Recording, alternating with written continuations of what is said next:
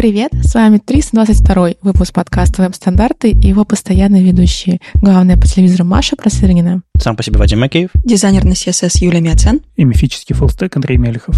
В этом подкасте мы обсуждаем главные новости фронтенда за прошедшую неделю. Читайте новости в Твиттере, во Вконтакте, в Фейсбуке или в Телеграме, где есть уютный чатик сообщества. Веб-стандарты выходят при поддержке HTML Academy, и вы тоже можете нас поддержать на Патреоне. Все ссылки в описании. Мы сегодня составом вот таким. Э, рады видеть Машу снова с нами. Э, Никита упоролся по Blue фронтенду, он в Women Developer Academy тоже фигачит, так что есть у него развлечения. А мы сегодня таким составом обсудим новости. У нас есть результаты а, State of JS, мы его ближе к концу обсудим. А так по пути несколько событий нам принесли. А, немножко поговорим про всякие, а, про то, что Photoshop поддержал WebP наконец-то, какие-то новости от Eleventy, Netlify и Tech Layer, если вы не знали, был такой. В общем, начнем с события, а дальше как пойдет. Minsk.js анонсировали метап, до этого мы уже рассказывали про Минск CSS, уже звали Глафир, в общем, обсуждали. А так 2 э, марта вечерком пройдет э, Минск JS. Там пока в программе исключительно три слота, и ничего особо не происходит. Но, естественно, я думаю, вы понимаете, что можно и заявку подать, и зарегистрироваться, и, и все такое. А, хотя не знаю, какая у ребят система. Уж принимают за них заявки или сами находят докладчиков. В любом случае регистрируйтесь, а там разберемся. А еще появился первый анонс на нашем маленьком этапе uh, Developers and Diviners 10 марта, и первый доклад будет от Ромы Шамина, арт-директора злых марсиан про шрифты в вебе. И там он поделится не только всякими воодушевляющими и теоретическими штуками про шрифты, но и про всякие практики, которые они используют у себя в работе в «Злых марсианах». Остальные два доклада мы пока еще не раскрываем, чтобы была небольшая интрига, но там тоже очень интересно. Регистрируйтесь и тоже подавайте свои э, call for papers, потому что следующие метапы тоже уже запланированы. А вы как настоящие организаторы не раскрываете доклады, потому что у вас их еще нет? Или, или они у вас есть, вы просто держите интригу? На самом деле у нас есть уже программа на два метапа. Какие вы? Так получилось. Но мы хотим пока еще сохранять интригу. Мы слишком маленький метап, чтобы сразу все вываливать, потому что нас очень быстро забудут. А так хотя бы напоминаем о себе периодически. Ну вот Netflix, когда публикует сезон, он все серии вам показывает. Ты можешь э, упороться и усмотреться. Ну, он, он может себе позволить, он Netflix, да, хорошо. Да, когда мы станем как Netflix большие, тогда, конечно. Честно говоря, сейчас все метапы куда-то пропали, поэтому сложно забыть о тех, кто что-то делает. Это правда, да. Так, что еще происходит? Пока я в календарь еще не принес, но э, тут неожиданно где-то на горизонте всплыла конференция э, офлайновая и онлайновая в, в Европе. Я тут в Европе нахожусь, так что извините, что я такое приношу. Может быть, не у всех получится добраться, но кто-нибудь здесь русскоязычный, может быть, узнает. В общем, 13 мая пройдет BJS, B как Бельгия, BE, JavaScript конференция в Брюсселе 13 мая. Тут особо больше сказать нечего, тут уже есть э, первые спикеры, Дебби Брайан э, и остальных я не знаю, к сожалению, которые собственно, задают примерную тематику. Конференция платная, а есть и личные билетики, есть э, онлайновые билетики, у них там принципиальная разница, там 80 евро и 400 евро. Я думаю, вы понимаете, какой за что. А ребята, я полагаю, ищут, да, спонсоров. Э, не уверен, можно ли подавать еще доклады, но, по-моему, да, по-моему, они еще принимают заявки на доклады. Так что подключайтесь а, онлайн или, ну, если вы видите какую-то интересную программу, ну, или если вы где-нибудь в, в рамках Европы, приезжайте, я думаю, в мае будет попроще. А, может быть, я тоже загляну. Это все с событиями. Давайте посмотрим, какие у нас новости были на неделе. Удивительная новость. Раз в несколько лет выходит новая альфа фреймворка Express версии 5, и, наконец-то, у нас вышла бета. Просто, чтобы вы понимали, первая альфа, она вышла в 2014 году, вторая в 2015, потом в 2017. И в 20-м что-то выходило, и вот в итоге была тишина с 20 -го года, в 22-м у нас вышла бета. Честно говоря, особо ничего не меняется, это все тот же самый экспресс, но кажется, им надоело просто слышать вот, да где же, где же эта пятая версия, если в ней нет никаких таких коренных изменений. Пожалуйста, Возможно, у нас в итоге в этом году, а может быть в следующем экспресс станет пятой версией, и наш застой, вот, он все равно останется, потому что вот что-то странное у нас происходит с фреймворками на Node.js, они как-то никуда не развиваются. И все так же у нас есть Express, у нас есть Fastify, и есть варианты, куда может быть пойти, но может быть и не стоит. А бывают такие примеры, когда какая-то библиотека, фреймворк или еще что-нибудь такое долго не развивается, и тогда, естественно, приходят и а, ее поедают другие решения. У нас есть такая же ситуация с экспрессом, или он, несмотря на то, что редко обновляется, но все равно еще много альтернатив нет, и он крепко стоит на ногах? Как ни странно, да, он все еще крепко стоит на ногах. Это самое, наверное, популярное решение для того, чтобы делать бэкэнд на Node.js, несмотря на то, что вот он столько лет никуда не двигается. Есть альтернатива, это Fastify. Fastify активно растет, но, кажется, не становится все-таки мейнстримовым решением. Ну и, как я уже сказал, пытается что-то сделать сбоку, да, тот же самый Nest, например, но а, это немножко странное решение, это, наверное, не то, куда хотелось бы, чтобы двигался у нас бэкэнд на Node.js. А почему? Почему? Потому что это просто попытка затащить Angular на бэкэнд со всеми минусами того же самого Angular, но без попытки добавить туда плюсы, которые могла бы дать нам нода. Вот как в 2014 году все остановилось, вот так и не появляется. То есть у нас появляются какие-то решения, которые уже внутри ноды есть, но они не проникают во фреймворки. И это, это неудобно. То есть у нас есть возможность, например, сейчас активно что-то распараллеливать. А есть возможность сделать стейт, который привязан к реквесту, и к нему обращаться изнутри наших запросов. Это ничего не появляется внутри фреймворков. Люди пытаются это сделать как-то сами, там, прибить гвоздями, чтобы оно заработало, но не появляется фреймворка, который на этом построен. Вот есть метархия Тимура Шамсаддинова. Он пытается сделать вот все самое-самое современное, чтобы появился настоящий фреймворк, который использует ноду на 100%. Но это пока такое, ну, я не знаю, даже не маргинальное, а очень неизвестное на мировой сцене решение, и поэтому, наверное, на нем что-то делать опасно. А почему Express так медленно развивается? Вряд ли мне хватает разработчиков или контрибьюторов. Кажется, проблема в том, что они не знают, куда его дальше развивать. То есть вот надо просто взять и переписать с нуля, а оставаться, если в той же парадигме, с которой сделан экспресс, чтобы не развалить все, что было сделано на экспрессе раньше, но тогда ты особо никуда двигаться и не можешь. А есть ситуации, в которых, не знаю, если условный Rsync 5 лет не обновляется, никто по этому поводу не парится, а все продолжают его использовать, потому что, ну, он встроен везде, и это прям дефолтная какая-то вещь, когда тебе нужно синхронизировать папки, там, задеплоить что-то и так далее. То есть, может быть, экспресс уже достиг вот этого состояния, когда это типа go-to, дефолт и все такое. Для экспресса – да. Так можно сказать, что вот там четвертый экспресс, он застабилизировался, и если вы хотите разрабатывать вот в этом ключе с middleware, так как они написаны в экспрессе, то вам ничего больше и не надо. Но хочется чего-то нового, хочется, чтобы нода максимально использовалась, чтобы мы могли писать более производительные, более надежные решения. И здесь, наверное, стоит смотреть Точнее, смотреть некуда. Мы просто ждем, когда появится что-то новое, гораздо лучше. Вот эти фронтендеры и их зуд, это, конечно, шикарно. Всегда, всегда чего-то ждут нового, всегда недовольны.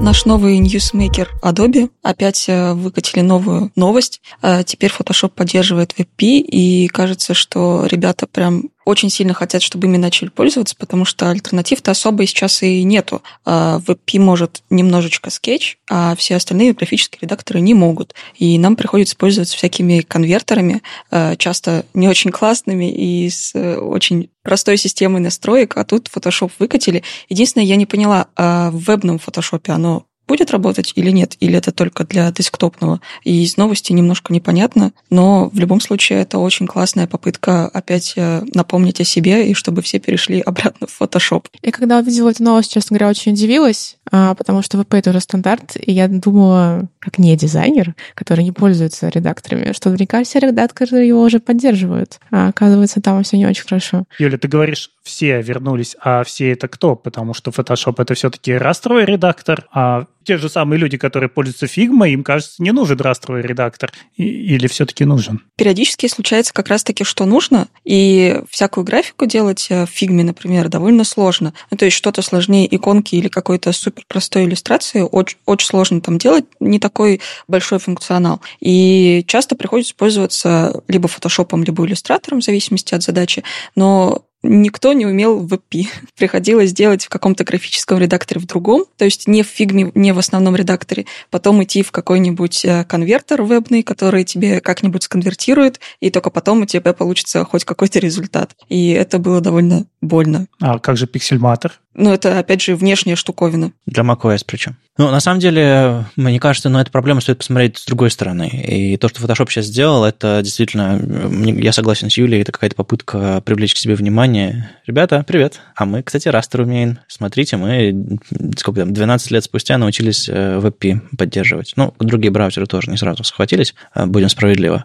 Не все. Так вот, э, я бы рассматривал формат WebP как целевой формат, а не как исходник. Смотрите, мы когда говорим про форматы графики, у нас, по сути, есть два главных формата, типа э, со сжатием и без сжатия, то есть с потерями, без потерь. Поскольку какие-нибудь, не знаю, JPEG, они теряют информацию, когда уменьшают размер файла, но они хорошо подходят для фотографий, где эта потеря информации не так важна. А всякие форматы типа там PNG, там 24 бита, где там миллионы цветов и никаких потерь нет, они э, нормально подходят даже для того, чтобы там исходники хранить э, какой-то графики. Все хорошо. А VP-то здесь зачем? Ну, то есть VP, э, PNG прекрасно справляется, JPEG прекрасно справляется, везде открывается, полностью совместим. И по моим ощущениям, если бы поддержка VP на самом деле была так сильно нужна в Photoshop, именно открывать и редактировать VP-файлы, а не экспортировать, они бы давно бы ее добавили, а, и более того, а, раньше можно было воспользоваться плагином, более того, даже,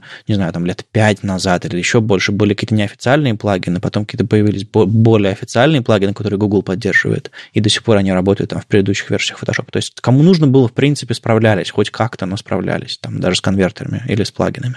Но сама идея, что ты открываешь WebP и редактируешь в фотошопе, она немножко лично для меня диковата, у меня никогда не было такой необходимости. В худшем случае я открывал WebP в браузере, нажимал «Скопировать», он копировал пиксели в буфер обмена, и я вставлял в фотошопе как просто пиксели. Есть такая возможность тоже, не обязательно прям открывать формат, можно скопировать. И э, у нас в чате спрашивали веб-стандартов, э, типа, а когда уже AVIF поддерживается? Почему AVIF не поддерживается? А хочется спросить, зачем? зачем? Я понимаю про экспорт, но хорошего экспорта ни из одного графического редактора вы не дождетесь. Ну, то есть недавно Pixelmator научился наконец-то сохранять 8-битный PNG, но с таким плохим интерфейсом, что там типа он просто берет и жмет. Я всегда лучше экспортирую, не знаю, там 24-битным PNG и в 8-битный сожму уже в какой-нибудь скуша и в AVIF, и в JPEG с кучей настроек в, и прочим, прочим, прочим.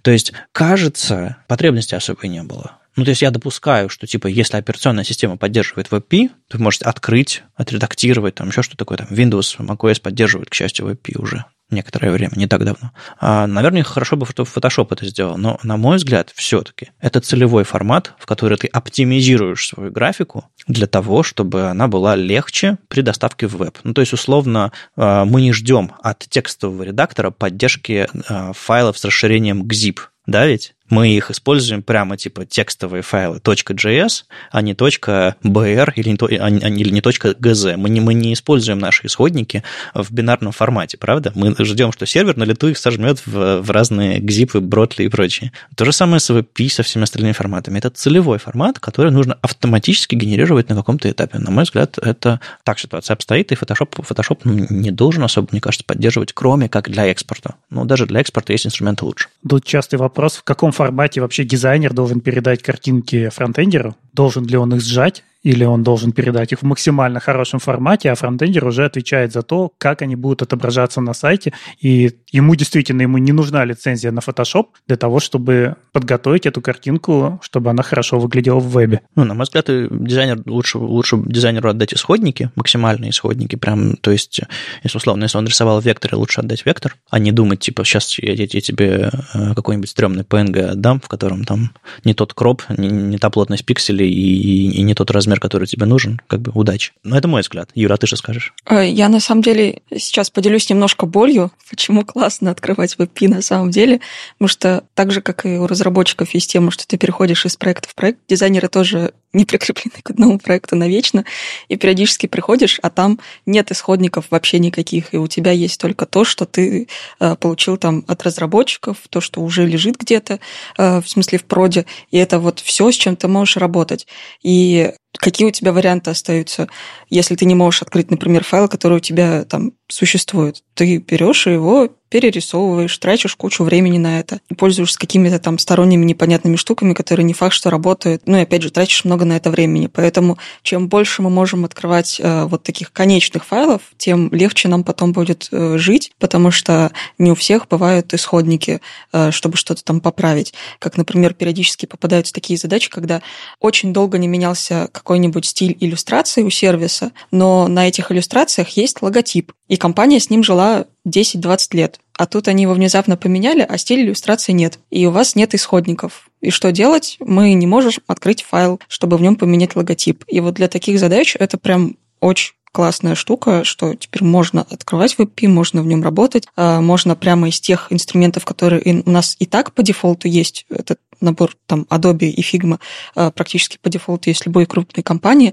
а, мы можем работать с любыми файлами и отдавать их в любом формате разработчику, которому будет удобнее. Ну да, про это я особо не подумал. Именно если это графический растровый редактор, то пусть он открывает все графические растровые форматы, да ведь? Угу. И я сейчас посмотрел, какие форматы поддерживает Photoshop. Он поддерживает и хейки, и всякие пикты, и BMP, и Cineon, и PCX, и какие-то форматы, про которые в жизни никто не вспомнит. А WebP ну, вполне себе формат, который прям ходовой в вебе, действительно не поддерживал. То есть вот с этой точки зрения просто открыть, если у тебя другого выбора нет, это да. Но просто я, я к тому говорил свой предыдущий аргумент, что, наверное, это не часть нормального workflow, а хочется все-таки исходники хранить в другом формате, потому что как бы...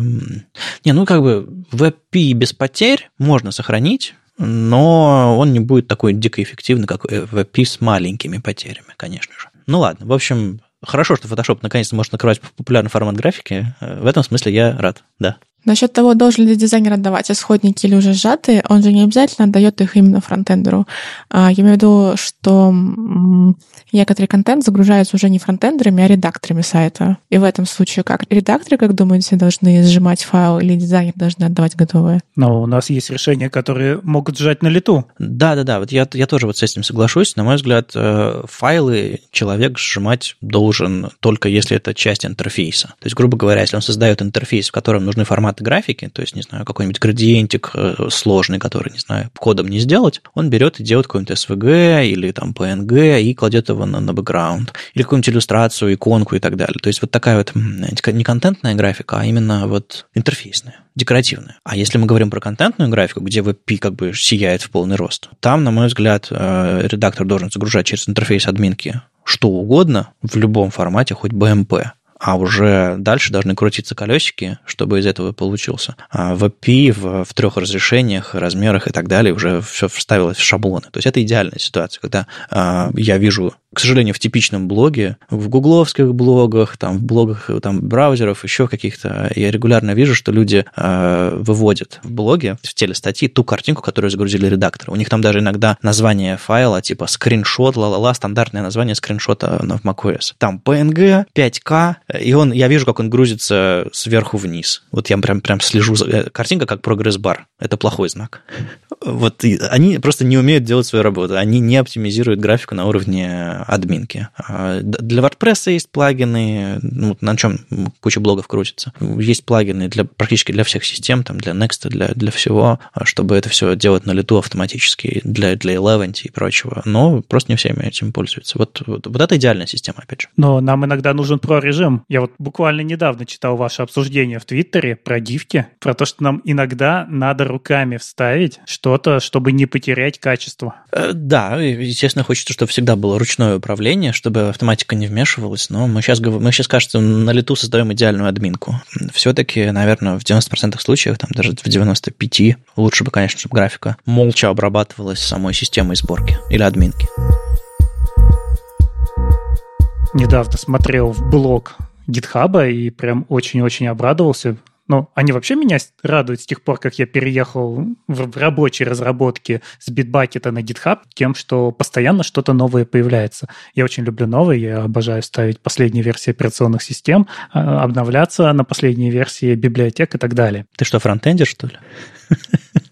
Любишь все новенькое. Э, давайте не поднимать эту тему, но что, что классное выкатили в очередной раз GitHub, они поддержали в Markdown Mermaid диаграммы, русалочка Mermaid. И что нам это дает? Мы теперь можем в Markdown описать, например, UML-ку. Да, синтаксис немножко специфичный, но разве можно было его сделать лучше? Другое дело, что вот вы, написав это все такими буковками и стрелочками, получите в итоге iframe, в котором будет отрисована диаграмма, и вы можете поддерживать хорошую документацию, в том числе архитектурную документацию в проекте, и не держать ее где-то там в конфлюенсе или в мира, где совсем тяжело работать с UML. И когда у нас что происходит? У нас есть проект, а документация лежит где-то в третьей системе, потому что там можно рисовать диаграммы, и они расползаются между собой. Кто-то что-то обновил в проекте, но мы не знаем, поправил ли он в этот момент документацию. Теперь все это можно положить красиво в README, в MD-файл, и если вы видите, что изменилась архитектура проекта, а не тронули файлик, где нужно указать, что теперь вот этот класс связан вот с этим классом,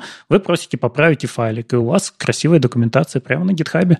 Хм, я сейчас смотрю на этот формат, э, он такой немножко ну, замороченный, но кажется, я понимаю прикол. То есть там, по сути, всем твоим блокам в этом флоучарте задается переменная в виде буквы, то есть там типа А, Б, С, ну или, видимо, можно назвать полным словом. И дальше ты уже с помощью стрелочек прописываешь взаимодействие между ними. И если, допустим, вот я про финал схемы, когда, допустим, у вас диаграмма, которая потом сходится к одному результату, то есть она сначала расходится, а потом сходится к одному результату, потом стрелочками. И если она сходится к одному результату, как это показать? Вы просто э, из каждой отдельной своей вот этой точки в диаграмме, допустим, там C и D, вы сводите их в одну и ту же точку под названием E, например, и диаграмма уже понимает, что эти стрелочки нужно объединить и нарисовать. То есть формат выглядит диковат, в нем еще нужно разобраться, гораздо сложнее маркдауна и сложнее маркдауновских таблиц, конечно, которые я сам по себе не очень люблю. Но нормально, наверное. Я видел критику, на самом деле, что SVG, э, который они э, выводят, не очень доступный, а, но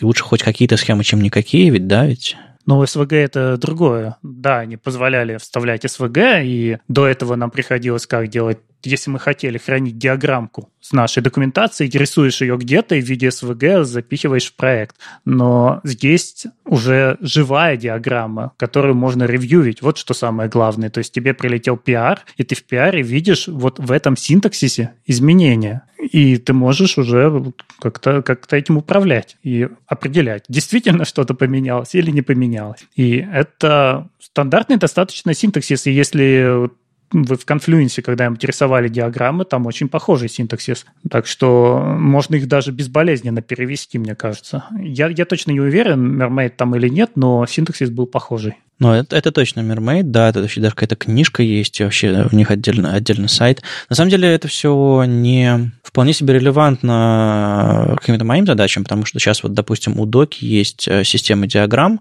а, какая? Люди приходят, рисуют какую-то левую картинку к своей статье, ну, на, на любой, хоть, хоть на салфетке условно, и мы потом в нашей системе диаграмм в фигме внутри перерисовываем это все и вставляем уже какой-то PNG готовый. Если бы мы могли использовать э, вот такую библиотеку, библиотеку для этого, а не просто растровые картинки вставлять, это было бы круто. Надо как бы поресерчить и разобраться, потому что э, первое чувство у меня было, типа, что за глупости. А так-то можно ж взять Mermaid, наверное, подтюнить стили и сделать так, чтобы оно было хранилось в текстовом виде на уровне наших э, исходников, а потом генерировалось. То есть не обязательно пользоваться для этого GitHub, библиотека вполне себе рабочая, э, внешняя, и, наверное, для своего проекта вы тоже можете сделать, если у вас какая-то документация своя есть. Да, это популярное решение, и опять же, для доки всегда можно поддержать в Pro режиме и как удобно. То есть, если человеку удобно нарисовать в PNG, а вы все равно это перерисуете, пожалуйста.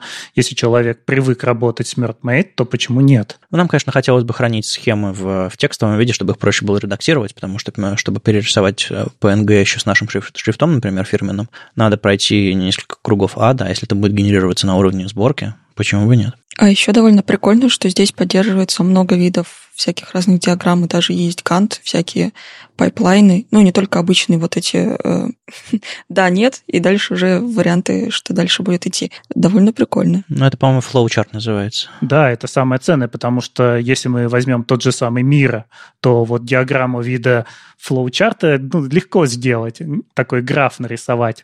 А, а вот если нам надо пойти куда-то дальше и нарисовать UML или там пайплайны, то прямо становится больно. Они недавно раскатали обновление, которое немножко все это упрощает, но все равно это, это, это не так удобно, как на самом деле написать текстом. Вот чем сложнее ваша диаграмма, чем она больше, тем на самом деле проще ее становится описать вот таким странным синтаксисом.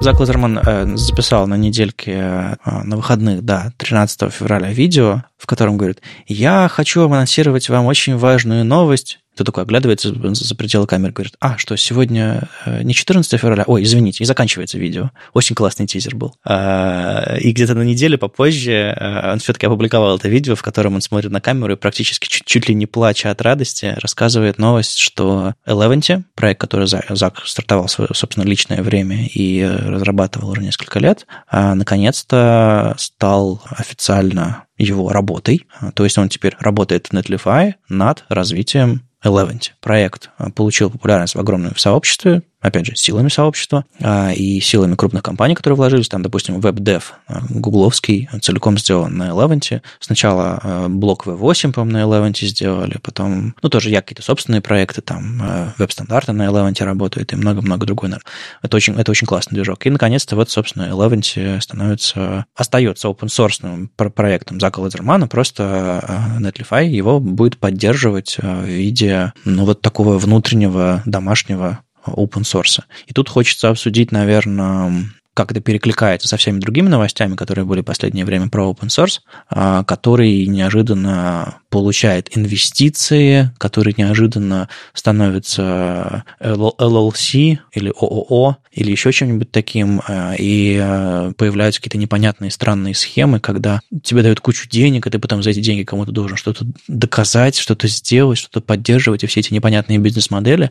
А тут, на мой взгляд, как-то вот все очень просто. То есть, типа, наняли человека, на зарплату, вернее, ну, перевели на другую должность, чтобы он разрабатывал э, open source продукт. Для меня это самая правильная и понятная схема, в отличие от всех предыдущих ситуаций, когда э, появился бы Eleventy LLC, которым бы, не знаю, какой-нибудь венчурный фонд дал миллион денег. Вот это было бы как-то дико странно, и я рад, что Зак пошел по этому пути. Как, как бы вы сравнили это с другими историями? Тут э, большой вопрос, кому остается принадлежать этот продукт. То есть он полностью open source, и код его остается снаружи, и если Зак уйдет, то где будет проект? Потому что я вспоминаю проект Гугла, типа NDB, да, когда вот э, разработчик Алексей Казикинский, если я правильно помню, ушел из Гугла, и все, и проект заброшен, и вытащить его из Гугла невозможно, он лежит у них там в репозитории, и доступа туда нет. Поэтому очень важно, чтобы это оставался open source проект, у которого просто мейнтейнер получает где-то зарплату, но это никак не связано с Netlify. Ну, лицензия не меняется, насколько я понимаю. А, и более того, со стороны Netlify какие-то подробности тоже появились. Клэр Найт, а, новый человек в Netlify, который, собственно, будет заниматься open source, развитием open source внутри компании и там поддержкой внешних интеграций всяких. А, собственно, появился блог-пост в блоге Netlify, в котором рассказывается, что случилось, то у них там несколько человек в отделе будет заниматься интеграциями Netlify, там Next.js, Next, Gatsby, Svelte, э, ну, видимо, SvelteKit и прочих, прочих штук, чтобы они бесшовно и классно работали с Netlify и, в принципе, развивались как есть, и э, будут люди на зарплате, которые будут участвовать в разработке open source. То есть, по сути, для проекта ничего не меняется, просто у контрибьюторов появляется full-time время на их развитие, и это в интересах Netlify, что люди чаще будут выбирать Netlify как решение для хостинга, сборки и всего остального вот этих штук, потому что у них очень классная интеграция. Ну, условно, в древние-древние времена, когда ты покупал у хостера какой-нибудь виртуальный э, сервер, ты приходил, нажимал на кнопку «Установить WordPress», и у тебя там поднималась база данных, WordPress раскатывался и так далее, и тебе открывалась страница с, с, с логином и паролем, который тебе уже по почте кто-то отправил. Ты залогинился, и все, тебе ничего не нужно было делать. Условно, если у Netlify будет такая же система, что ты, типа, э, заводишь себе аккаунт на Netlify, нажимаешь на кнопку «Хочу, там, не знаю, раскатать себе Next во весь рост». А, естественно, люди чаще будут пользоваться Netlify, потому что им не придется париться по этому поводу. А если это будет из коробки. А для этого им нужна, конечно, интеграция, им нужно, чтобы проекты приоритизировали, open-source проекты типа Next, там, Eleven и прочих, приоритизировали некоторые фичи, нужные для интеграции и так далее. Это вполне себе честное взаимодействие и довольно-таки понятное, по-моему. Ну, ты опасную вещь сказал. Приоритизировали нужное для Netlify. То есть, возможно, придет pull request, очень нужный всем, но он немножко вот мешает Netlify. И что в этот момент произойдет? Ну, я, я не, не уверен, что бывают pull реквесты которые прям мешают кому-то, но допускаю, что, наверное, могут быть. Ну, просто сложно придумать. А, ну да, я допускаю, что тут может быть конфликт интересов, но на самом деле есть вот это вот этика внутри э, крупных компаний публичных, которые, собственно, зависят от сообщества и делают для сообщества все в открытую. Когда подобные вещи происходят, э, довольно легко вытащить это все наружу, рассказать об этом сообществу и подпортить имидж компании. Поэтому как бы тут есть э, средства защиты от такого, мне кажется. Именно вот open source сообщество, все это как-то встроено. Ну, просто приоритизация может быть такая, что, например, приносят поддержку Дина, а у Netlify нигде не крутится на Дина, и они как бы это нам вообще в приоритизации в самый низ улетает и рассматриваются другие пиары вперед. Ну да, наверное, я думаю, какие-то корнер-кейсы могут быть в любом случае, можно чего, чего угодно придумать, но, на мой взгляд, когда ты видишь искреннюю радость э, автора проекта, что он сможет заниматься проектом full-time, когда ты видишь уже результаты, э, Изак написал, что получилось ускорить там сборку веб-дева на 28%, потому что кто-то принес крут крутейший патч, и Зак тут же его интегрировал, э, и более того, он завел канал на Ютубе, собирается еженедельно какие-то отчеты делать. Ну, то есть, как бы человек распрямил крылья и, кажется, собирается фигачить. Это прям хорошая новость, потому что на самом деле версия 1.0 Eleventy а, варилась, ну, там, больше года, мне кажется, больше полутора лет даже, а, и многих вещей, конечно же, не хватало, и только силами сообщества это все запустилось, ну, и как бы куча времени Зака было потрачено, а сейчас, возможно, Eleventy будет развиваться бодрее. А вот интересно, а такие вещи как-то юридически регулируются или нет? Например, ну, гипотетическая ситуация, что а, компания много вложилась в open source проект, а завтра такой автор ну, вдруг поссорился с этой компанией, говорит «до свидания» и уходит. Как, как-то права и обязанности где-то как-то регулируются официально, или это чисто на, на договоренности?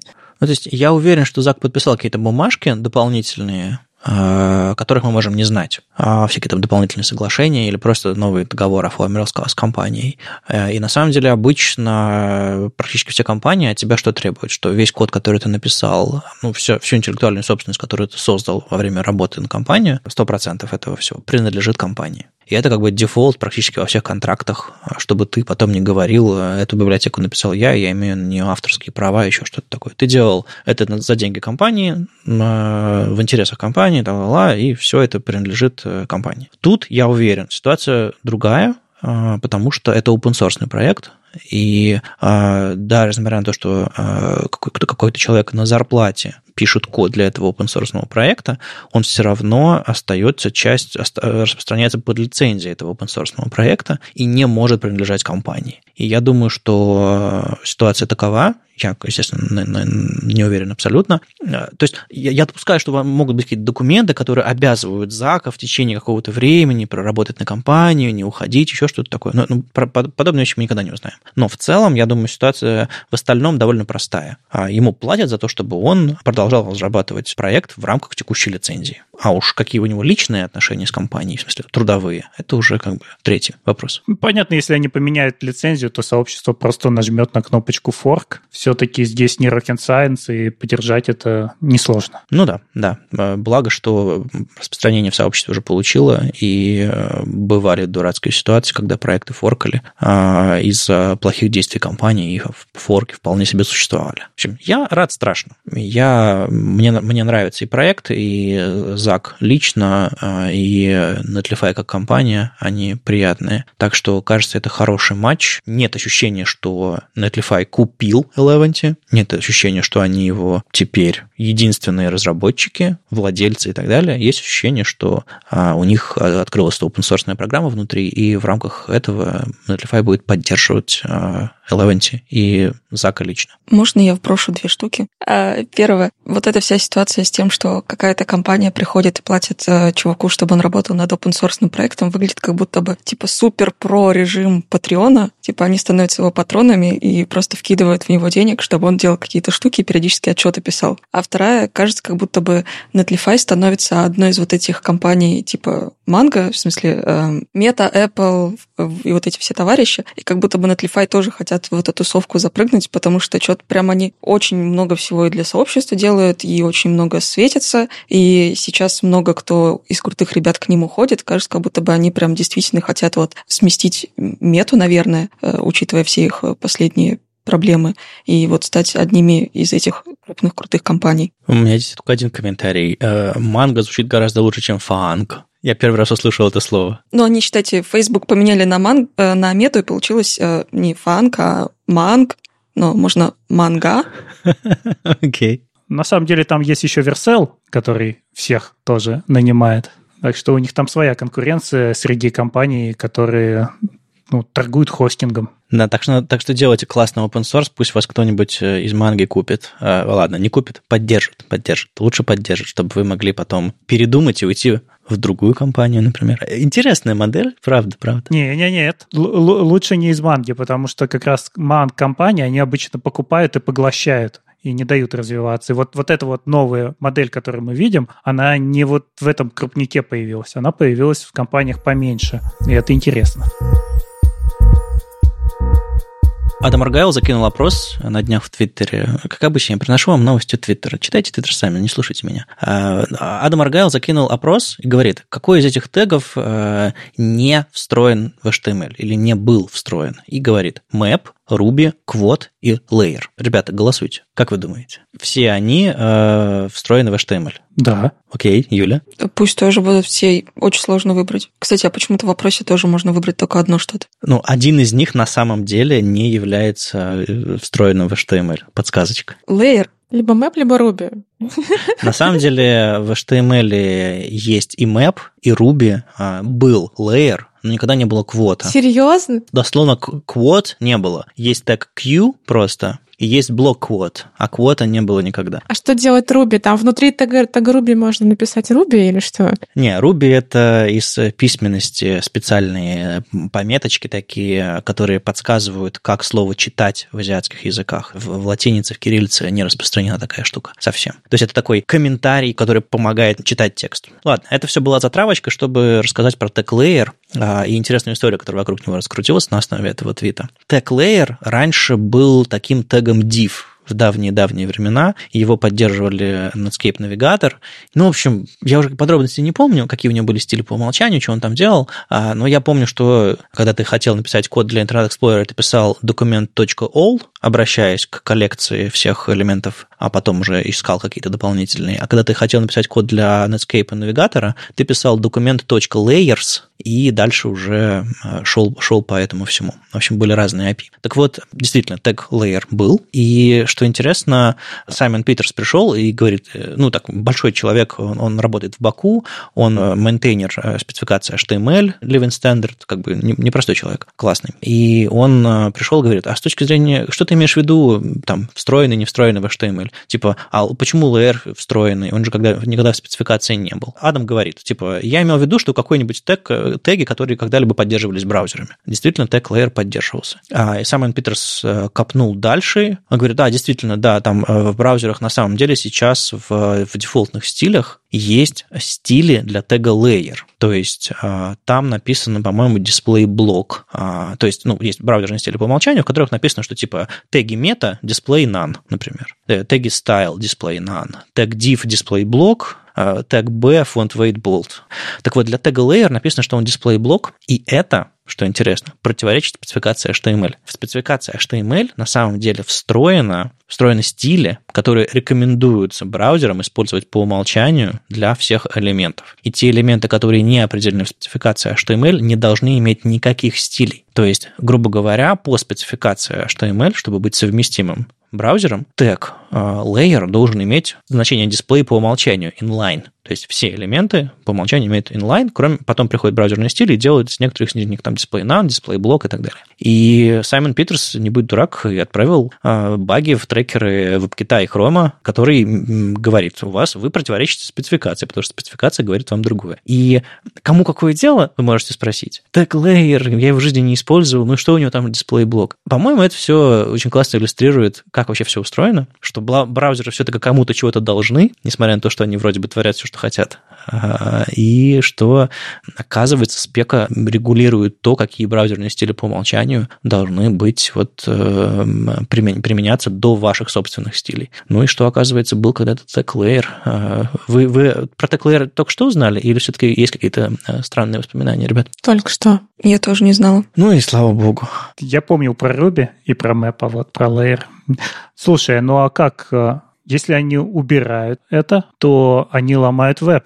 Разве нет? Э, безусловно, они сделают research, э, сколько тегов Layer сейчас в вебе используется, э, используются ли у них там какие-то стили по умолчанию или используются какие-то авторские стили. Подобные правки, конечно же, требуют большого исследования. К счастью, есть HTTP Archive, к счастью, есть большие исследования, в которых там на Big Data можно поискать и разобраться. И я думаю, если они почувствуют, что это ломает веб, они подправят спецификацию HTML. Они там скажут, что для совместимости тег layer должен быть display block, и тогда они отправят багу в Firefox, в котором тег layer не имеет никаких стилей. И скажут, ребята, сорямба, вам теперь придется выровняться по всем остальным браузерам. Такой вот интересный мир. А почему этот тег умер? Как так происходит, что теги умирают? А, просто было время, когда браузеры такие, есть HTML, в нем не хватает тега IMG, и добавляют. Другой браузер, конкурирующий такой, о, прикольно, в Internet Explorer появился тег IMG, добавлю-ка я и себе тоже поддержку тега IMG. Вот так вот раньше развивались браузеры. А потом пришли спеки, авторы спека такие, э, ребят, подождите, подождите, давайте мы опишем все, что вы тут напридумывали, вот это добавим в спеку, а это, наверное, выкинем, ну, потому что это какая-то ерунда, у нас уже есть другие теги и так далее, и так далее. И вот где-то на этапе стандарт, стандартизации лейер не вошел. То есть такой еще стал с тех времен Дикого Запада.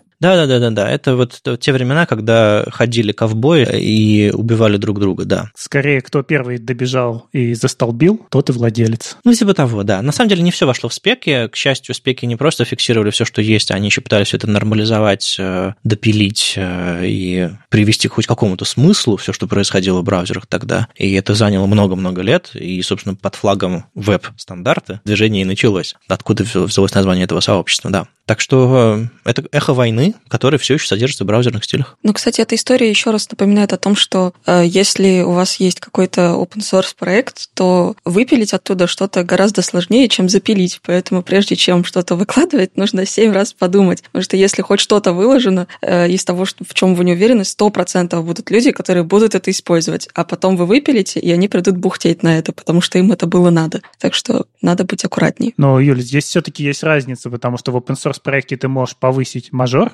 и сказать, я больше это не поддерживаю, даже если на это будут бухтеть. А с вебом так не получится. Мы никогда не ломаем веб, и все старое, что написано, оно должно продолжать работать даже в самых последних версиях браузеров.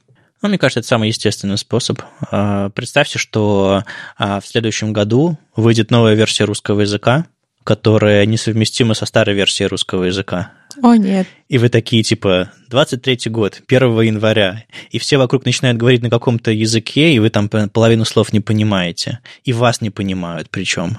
Все перепрошились, обновились. NPM install Russian Language 3.0.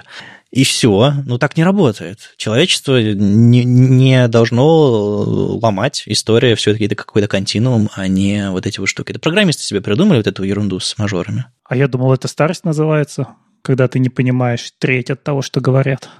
Есть такая проблема. Я себе ТикТок еще не завел, да. Но я начал постить сторис. В смысле? Я начал постить сторис. Три штуки уже было. Это уже прошлый век, надо идти в ТикТок. В, в, в Инстаграм, не, не, не в ТикТок, нет. Да, я видела, кстати, очень удивилась. Если вы когда-нибудь в вебе делали анимации, то наверняка для задания траектории или скорости передвижения вы использовали кривые безье. Майк Камерман написал большую, очень подробную статью про что такое кривые безье, и тут очень подробно именно с математической точки зрения, что такое кривые безье. Очень прикольно, очень интересно. Честно, мне кажется, для практически работы фронтендера или дизайнера это не очень актуально, но если хочется глубже разобраться, как же это работает с математической точки зрения, то очень интересно почитать. Вот, ребята, как думаете, вот, Юля, ты как дизайнер, ты, ты бы стала такое читать? Да, Собственно, я эту статью притащила, потому что мне было очень интересно почитать, как это работает под капотом, разобраться вообще во всем этом, потому что нарисовать-то кривые мы все можем, у нас там есть ключевые слова, которые используют тоже какие-то кривые, а как вот дальше, очень интересно. А тебе дает какой-то буст в работе? Нет, это просто как э, археологические раскопки.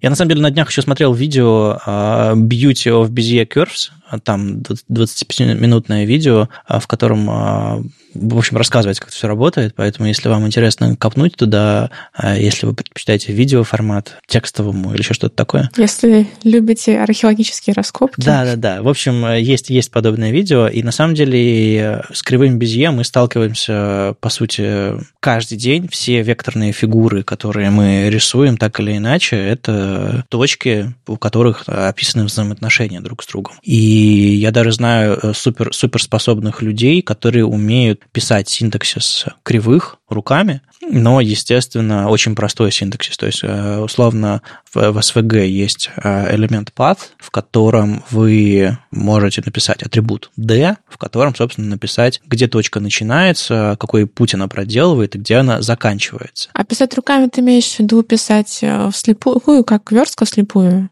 Ну как, не, не обязательно вслепую, можно, конечно, live reload рядышком положить, но в целом, да, это просто ты пишешь, что точка, пишешь большую букву М и пишешь, что начиная с точки 16.5 начинается кривая. Дальше типа пробел 3C, дефис 1.74, и это что-то делает. Я не знаю, что это делает. А я, когда мне нужно написать какую-то кривую руками, я обычно использую полигоны, которые просто идут по путям каким-то. А, это самый простой способ, конечно. Но я видел людей, которые которые пишут статьи типа «А, «Если вы хотите написать кривую без руками, вот как это работает». Наверное, в этом мало смысла. Проще открыть графический редактор и там все нарисовать. Если говорить очень-очень элементарно, прям совсем-совсем элементарно, то кривые безье как бы, ну, есть начало, есть конец, и есть несколько точек, обычно две или три, но может быть больше, в сторону которых она как бы выгибается. И вот когда ты задаешь эти, эти точки, а, которые, а, то как бы в сторону их эта кривая выгнется. Это как дизайнер называет усики. А, усики, усики, хорошее слово. Да, на самом деле, вот если говорить про усики, то я как раз, э, как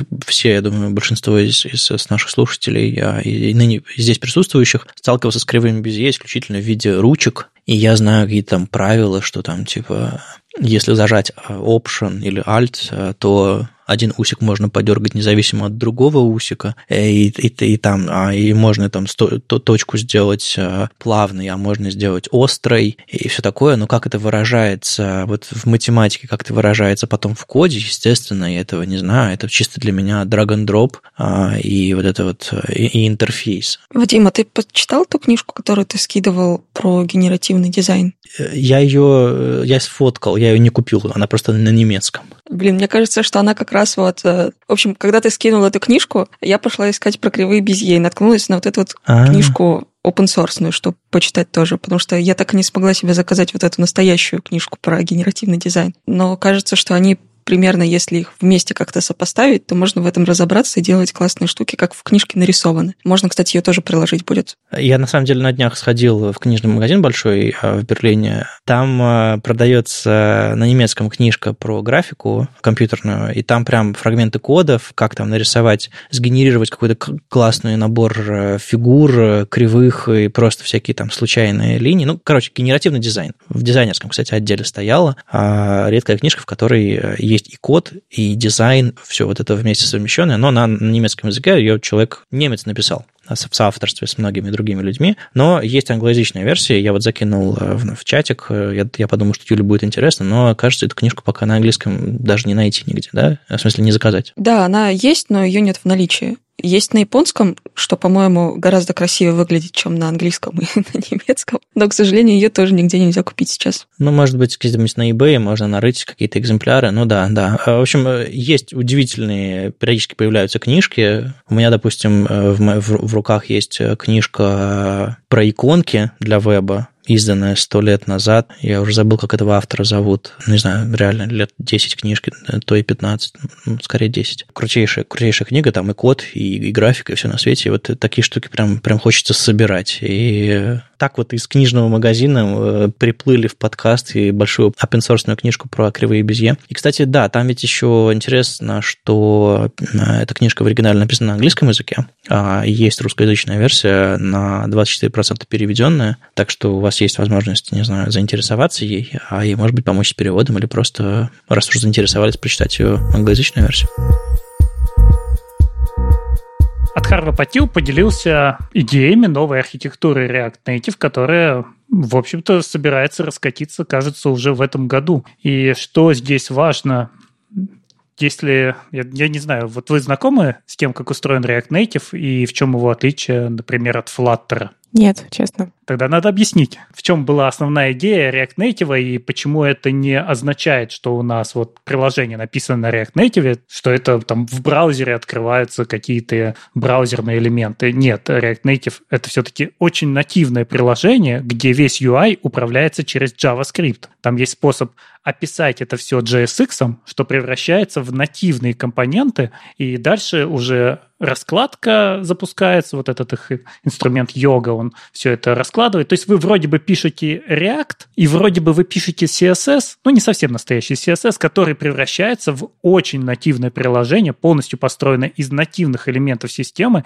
и вы как бы компилируете одно и то же приложение и в Android, и в iOS, но button, который вы написали, он в одном случае превращается в button Android, а в другом случае в button iOS. А если вы веб компилируете, он превращается в button веба. А э, сам JavaScript там нужен для того, чтобы описать все реакции. Вот вы нажали на кнопку, нужно сходить на сервер, например, что-то скачать. Вот здесь запускается JavaScript. То есть мы пишем в привычном нам фронтендером варианте исходный код, а дальше на устройстве оно запускает нативный код, и рядом с ним запускается JavaScript-движок, который исполняет вот эту всю бизнес-логику. В отличие, например, от Flutter, который рисует все на канвасе, то есть ему не нужны уже никакие нативные кнопки, а он прямо вот полностью с чистого листа рисует по канвасу все, что надо. И таким образом интерфейс будет одинаково выглядеть и для iOS, и для Android, и он может при этом быть совершенно не родным для системы, ну, потому что он просто не использует родные кнопки. Ну, сейчас в вебе мы это же видим, когда вот нам Google говорит, что они решили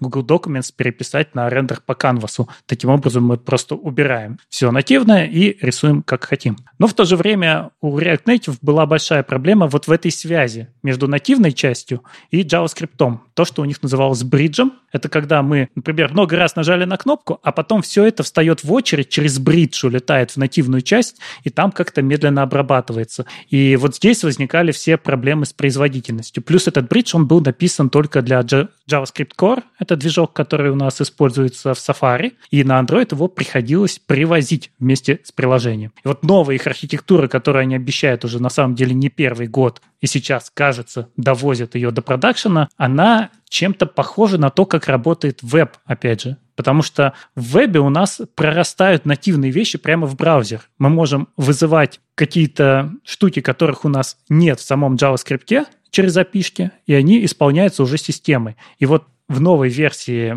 React Native тоже исчезает бридж, и появляются нативные вызовы, то, что у них называется JSI, нативные вызовы системы, что очень сильно должно ускорить UI и ускорить работу с нативными частями. То есть исчезает вот тот самый бридж, который у нас все время происходила сериализация, десериализация, и из-за этого приложения могли работать медленнее, чем они на самом деле работали. А получается, что ты по-прежнему пишешь JSX, просто ты прямо из своего кода через какой-нибудь интерфейс вызываешь какие-то нативные вещи, и, ну, то есть, как это будет отличаться на уровне кода, который ты пишешь? Или ты будешь исключительно менять э, то, как это будет э, работать на конечной машине? А для тебя на самом деле будет просто слой совместимости, через который ты будешь вызывать нативные вещи.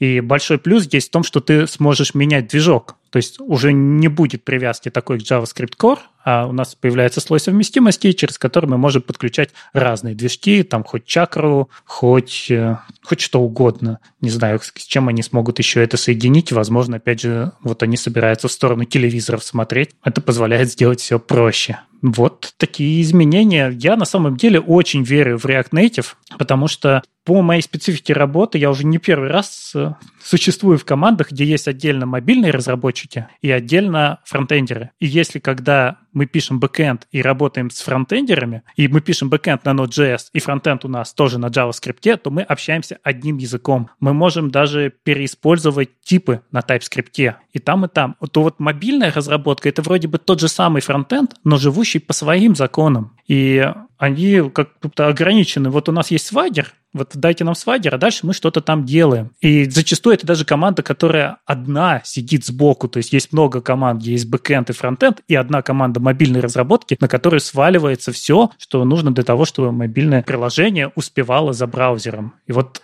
в этом ключе я очень верю в развитие React Native. Я очень хочу, чтобы он стал хорошим, быстрым, надежным, и у него исчез вот этот флер, что это какая-то, ну, не совсем нативная штука, поэтому лучше бы перейти на нативное. У меня есть чувство, что это все еще просто какая-то абстракция над нативным, которая к фронтенду имеет отношение очень слабое на уровне инструментария. И, соответственно, ну да, там какие-то есть общие типы, можно там реиспользовать, какие-то общие там абстракции, наверное, есть, компоненты, э, и тут как бы всерьез говорить о том, что типа, ну ты сегодня писал фронтенд, а завтра написал что-то на React Native, ну это ну, это, это очень притянуто за уши. И у тебя, собственно, у тебя самого был доклад сто лет назад о том, что э, не все так просто, вам придется что-то написать на, на Swift. Да, и одна из причин, почему раньше приходилось много писать на Swift или, не знаю, на Java, потому что у нас был бридж. И очень часто, когда мы упирались в бридж, нужно было переносить вычисления туда, ближе к нативному, просто чтобы не тормозить, когда у тебя там быстрый скролл, например,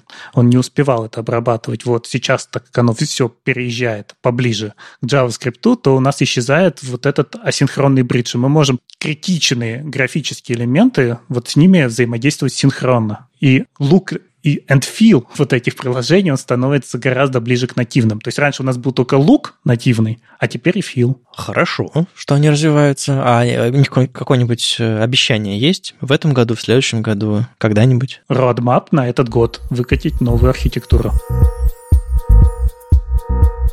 Вышли результаты опроса State of JS 2021. Совсем недавно приходили результаты опроса State of CSS. Как водится, куча народу, в этом случае 16, больше 16 тысяч человек по всему миру, ответили, что они думают про JS как язык, э, про возможности языка, библиотеки, другие инструменты, ресурсы, где они получают информацию и все такое. И как и в случае State of CSS, ребят не успели провести опрос в прошлом году, поэтому проводят его в этом году. Ну, когда они говорят, что они перенесли опрос, это не значит, что он отменился или еще что-то такое. Нет, не пугайтесь, в этом году все было хорошо. Как и State of CSS, опрос переведен на русский язык. А, спасибо ребятам, которые этим занимаются. Ну, благодаря этому а, опрос смогли пройти, пройти большее количество людей, ну и как минимум прочитать его результаты тоже. А, кстати, русский язык в этом году оказался на третьем месте. 5% э, респондентов поставили как язык, на котором они заполняли опрос. То есть это не значит, что это язык, на котором они говорят, потому что я, допустим, ну, такие опросы заполняю на английском обычно, но тем не менее, доля неплохая. Ну и на самом деле э, дальше, дальше уже можно нырять какие-то частности, э, и если кто-то, кто-нибудь что-нибудь из вас, ребята, заметил, welcome. Я вот про перевод хотел сказать. Не надо переводить optional chaining и knowledge coalescing как там опциональная последовательность, нулевое слияние, потому что становится только сложнее. Нулевое слияние это, это слишком, да, сложно. Ну, на самом деле, нулишка лессинг, вот сейчас ты говоришь, и оно звучит диковато, зато понятно о чем. То есть язык, язык страдает. А я до сих пор страдаю, когда мне нужно писать слово changelog кириллицей, а, потому что changelog, как это, как это кириллицей передать? А, changelog, ну вот, короче, не, не, не по-русски это звучит, страдаю. А вот с нулишка лессингом просто непривычно, я полагаю, мы к такому можем привыкнуть. Но, с другой стороны, стороны, э, куча математических терминов, они тоже изначально были не на русском, и ничего, привыкли. Да, это вопрос, вопрос времени, я полагаю. Но при этом он выиграл премию, между прочим. Ну, лишь колесинг? Как э, лучшая, да, как, э, как лучшая фича прошлого года, как наиболее, Вау. не знаю, как новая фича, которая всем понравилась. Тут вот есть классный раздел наград, и можно его посмотреть. Нулишка лессинг, есть build, вид, как высочайшее удовлетворение. Все интересуются видом, что это такое, и хотят его попробовать. И самое интересное, у них есть награда технологии, которые вписывают как дополнительный ответ, про который все забыли ну, когда писали списочек, вам нравится там React, еще что-то, а про что-то забыли. И вот чаще всего вписывали Elm. Это странно, но Elm все еще жив. Может, на каком-то FP-форуме они решили собраться и все, все вместе, все, всей бандой прийти и добавить его? Я видел один проект, где он в продакшене в прошлом году. Окей, ладно, жив. Ну вот мы сегодня уже говорили о том, что фронтендеры любят новое, а экосистема JavaScript перестала быстро меняться. Буквально, да, вот у них по графикам с 2019 года все стабилизировалось. У людей нет ощущения, что постоянно выходит новый фреймворк. Все-таки у нас теперь есть React, Vue и Angular там Svelte. Где-то где внизу там он. Но у них специфика. Уже, уже специфика, наверное. А как основные это два. Все-таки это React и Vue, и тут еще как раз, мне кажется, Evan Yu сильно популяризовал свой фреймворк еще и тем, что сделал вид, который стал супер популярным в прошлом году. Так что возможно, он еще и подрастет. Но в целом, ну, ну нет такого. Эта шутка, кажется, уже устарела, что проснулся, а там опять все поменялось. Не, ну вид был достаточно громким событием прошлого года. А, причем это же был не единственный этот а, сервер-сборщик. Был еще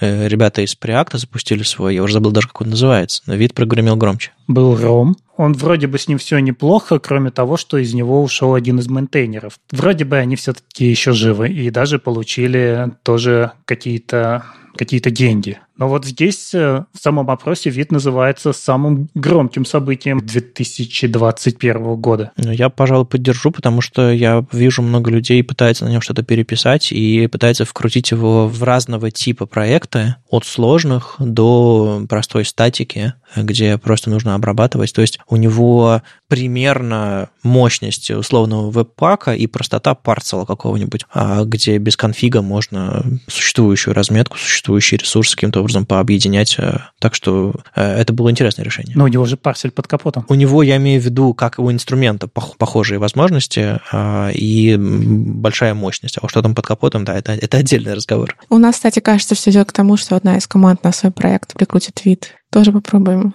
Ну, вот так вот. А, а у вас, в принципе, консервативные ребята? Это скорее что-то новенькое, свеженькое, или вы постоянно пробуете что-то? У нас просто в основном один проект, соответственно, мы туда-сюда его не переписываем, и там в Webpack, React, все-все по классике. А, но вот сейчас э, нужно будет писать большой внутренний проект с нуля, и вот там хотим пробовать вид. Круто. Приходи рассказывать. На самом деле это же, наверное, такой ответ на популярность Create React App как средство для того, чтобы делать настоящие проекты. При этом сложно ну, для меня сложно считать Create React App таким настоящим инструментом. Это скорее что-то вроде песочницы, в которой можно собрать приложение. Но в любой момент мы можем там наткнуться на проблемы из-за его закрытости. А если мы его распакуем, то назад мы его запаковать уже не сможем. Будет очень сложно. Появляются инструменты, которые все-таки изначально предназначены для того, чтобы писать приложение, причем неважно, кстати, на React или на Vue, там для этого есть просто плагины. Кстати, вы смотрели табличку с удовлетворенностью? Там вид, собственно, у него процент удовлетворенности целых 97%. Этого, такого числа нет вообще ни, ни у кого. Ну, кроме iPhone. Apple регулярно на презентациях любит говорить, что типа э, customer satisfaction у них там 99,9 или типа того,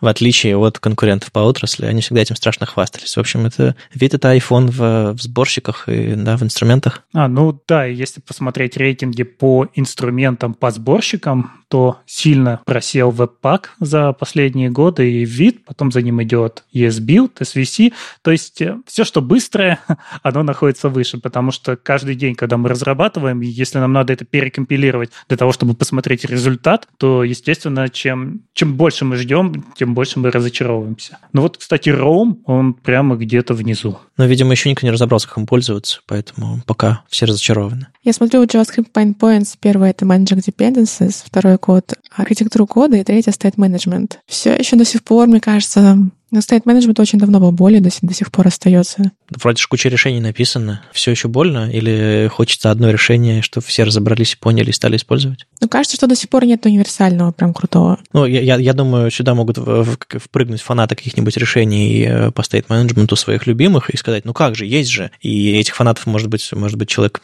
человек 5, я думаю, как минимум, там, или, или может быть даже больше. И каждый будет защищать свое. И, и вот если не слушать каждого отдельно, посмотреть на группу спорящих людей, ты поймешь, что как бы дела все еще плохи. Мне еще понравилось в этом опросе, как обычно, дико приятно, что все, кто проголосовал а, из наших слушателей, читателей, а, упоминали веб-стандарты. То есть в подкастах мы на шестом месте. Yeah. 3% из этих 16 тысяч про нас сказали. Это дико приятно. Ну, а в абсолютных числах это 483 человека про нас написали. Причем это главные ответы. Есть, есть места, где нас упоминают в дополнительных, а есть места, где нас просто вот как среди основных опций из предыдущих опросов. Это прям приятно. То есть мы сразу позади Shop Talk Show, HTTP 203, там JS Party. Ну, конечно, до синтаксиса нам, до подкаста синтекс нам еще долго, а, долго еще работать и, возможно, переходить на английский язык, чтобы получить такую же популярность. А, но в целом неплохо. Э, и, кстати, эту таблицу можно использовать, могут использовать не только ведущие по подкасту веб-стандарты для того, чтобы почесать свое тщеславие, а еще и вы, как, как собственно, люди, которые могут искать какие-то другие подкасты на английском языке, например. Я, кстати, не вижу, есть ли там другие русскоязычные подкасты в этом списке. А нет, есть Frontend Weekend. Тут 189 человек э, желтенький подкаст отметили тоже. Приятно. Ну ладно, подкасты подкастами, но там же есть еще колоночка с людьми, и там там есть Вадим Макеев. Да, приятно, конечно, но я видел критику этого списка. Это, была списка, это был список не людей, а список мужчин во фронтенде. Как обычно, страдает все опросы, как, бы, как обычно, все опросы а, отражают не то, как мы хотим, чтобы отрасль себя чувствовала и вела, и развивалась, а как она есть на самом деле. И как она есть на самом деле, как бы лидеры мнений, это там на 98% мужчин, там, по-моему, а, одна женщина есть в списке. Это, и это хорошо бы исправить, но, но не в рамках опроса, я полагаю, а в рамках э, всего остального. Но приятно находиться в этом списке, да. Кстати, довольно высоко я вижу Сара Дреснер. Да, да. Так, а самый популярный фронтендер Дэн Абрамов. Угу. Удивительно, что в... Ну, точнее, не удивительно, а вполне себе логично, что в State of CSS Дэн Абрамов как раз-таки сильно ниже, чем в State of JS, но зато в State of CSS тут прям, если мы говорим про гендерное разнообразие, там прям все очень, очень хорошо. Не, мне на самом деле удивительно, что Дэн Абрамов в принципе находится в State of CSS, потому что про CSS я не помню, когда он последний раз писал. А, но тем не менее, хорошо. Просто люди перечисляют своих героев. Ну, в целом можно сказать, наверное, что за последние годы все-таки сильно повзрослели технологии, и сейчас догоняют уже инструменты. То есть у нас, как вот я уже говорил, есть э, фреймворки. Уже нет необходимости изучать новые фреймворки. У нас есть стандарты, но работать с ними все еще болезненно, и поэтому хорошо выстрелили инструменты. И, наверное, мне кажется, что дальше продолжится этот же тренд, что больше будут говорить о быстрых и удобных инструментах того, как мы собираем, как мы тестируем, как мы это деплоим в продакшн, просто чтобы повысить удовлетворенность. Э, то, что называется developer experience. Потому что от этого и скорость разработки увеличивается, и качество. Чем меньше вы устаете на том, что вы ждете, сколько ваши там тесты перезапускаются на каждую итерацию, тем быстрее и качественнее вы пишете код. Но если вы прочтете все, что там интересного в этом опросе есть, сделать какие-то выводы, и вам захочется чего-то большего, вы можете почитать, как они этот опрос сделали, чего там они нового ввели. И более того, 22 февраля у них будет пати, на котором, собственно, расскажут про результаты, пригласят людей, которые, собственно, в этом участвовали, и пообсуждают, как это все было. Поэтому обязательно а, подключайтесь, если вам интересно узнать больше, послушать, собственно, мнение от авторов, а не, а не только от нас. Э, этот созвон, который у них будет по поводу State of JS, будет 23 числа в два ночи. А то есть это созвон, куда может каждый присоединиться? Это будет в Твиче трансляция, я так понимаю, можно будет там просто как в трансляцию писать вопросы. А, да, это у них по, по американскому времени будет 22 число, а у нас уже будет 23. Окей, а кому не спится ночью, заходите, но я уверен, что у них это все, весь этот лайв э, где-нибудь запишется ведь, да? Twitch так работает? Я не знаю, я, я старомоден, я на Ютубе. Ну, если только они там нажмут на галочку «Хотим», то тогда он сохранится. Если они не нажмут, то придется подключаться ночью и смотреть, что там будет. Юля в Твиче разбирается, у Юли есть Twitch аккаунт, да? Да, я там целый один раз провела трансляцию, с одним человеком посидела. Класс. Ссылочку добавим. Ребята молодцы, что вокруг этого, этих опросов делают какие-то еще дополнительные активности, которые позволяют, не знаю, познакомиться с авторами, а, копнуть глубже, понять причины, по которым вопросы были сформулированы именно так, а, ответы были поданы именно так. А, и можно, конечно же, во всем этом разобраться, если вам интересно. Опять же, повторюсь, радует, что какие-то ребята из русскоязычного сообщества подключаются и контрибьютят.